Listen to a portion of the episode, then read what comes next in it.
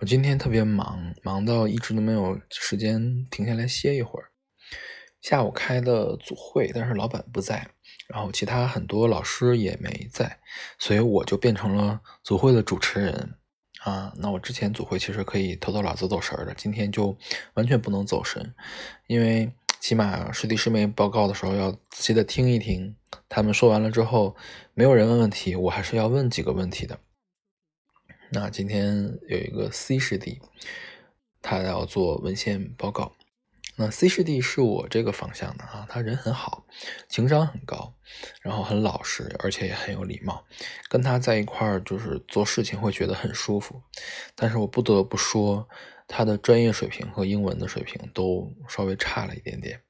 比如说今天讲文献，标题里面有一个 chemical processes，本来应该指的是这个化学过程。然后他却理解成了化学工艺，你想一下，连标题都理解错了，你更不要提中间的内容有多少的错误了。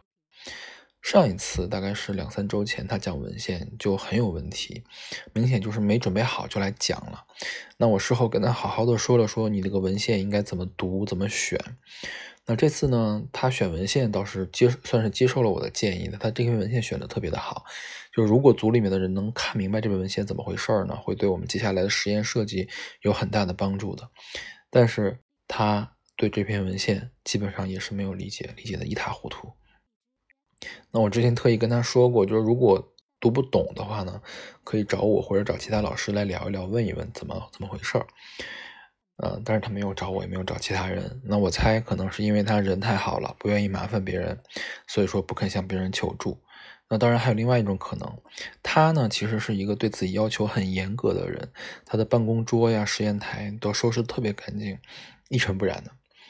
嗯，有可能他不想开口求助呢，是因为他自尊心比较强。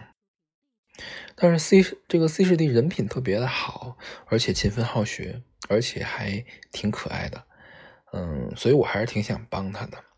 之前接连有两个两届吧，从我这个方向出去的学生，我都很不满意。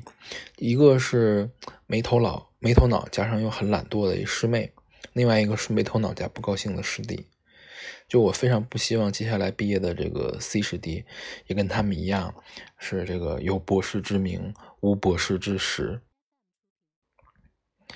我特别特别讨厌邹小英，倒不是因为说他是一个油腻大叔，但是却取了这样一个艺名，就显得更加油腻了哈啊！当然我也并并没有喜欢这一点了，但是我不会因为这一点来讨厌他，毕竟这个 body shame 是政治错误的嘛。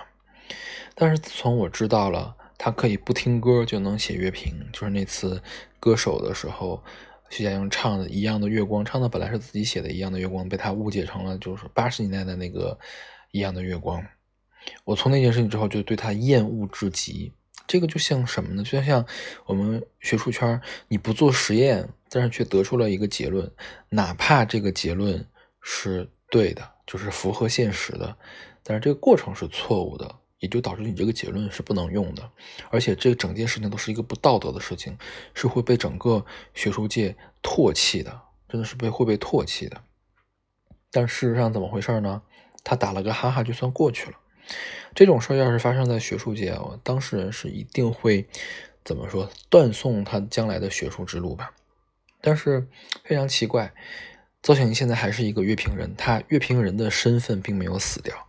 啊，你看打了个哈哈，说什么躺平认潮就糊弄过去了，现在仍然风生水起，很多人关注他，然后也有很多人说他乐评其实写的不错，但是真的我是非常的讨厌他，我觉得他完全没有可以被信任的地方了。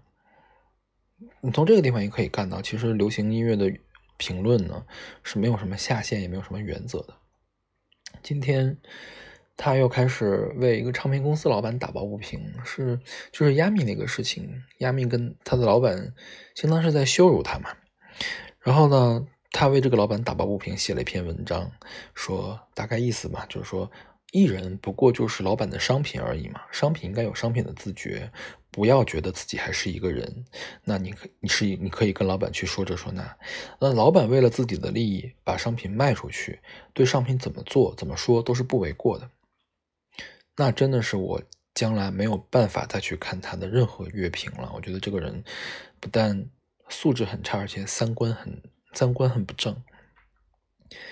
我现在仍然觉得，如果说想用写作来类比的话，那么流行音乐对于整个音乐来说就是高中作文而已，就这么简单啊！你不可以否认是高中确实是高中生里面也有韩寒啊或者郭敬明这样的天才，他可以写出来的文章可以让整个文坛都看到。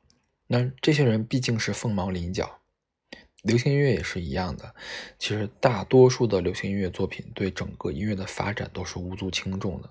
大多数流行音乐的听众其实也不知道自己想要什么。那所以呢，我觉得所谓的流行音乐乐评人，充其量也就是高中老师在写作文评语而已。牛什么牛呀？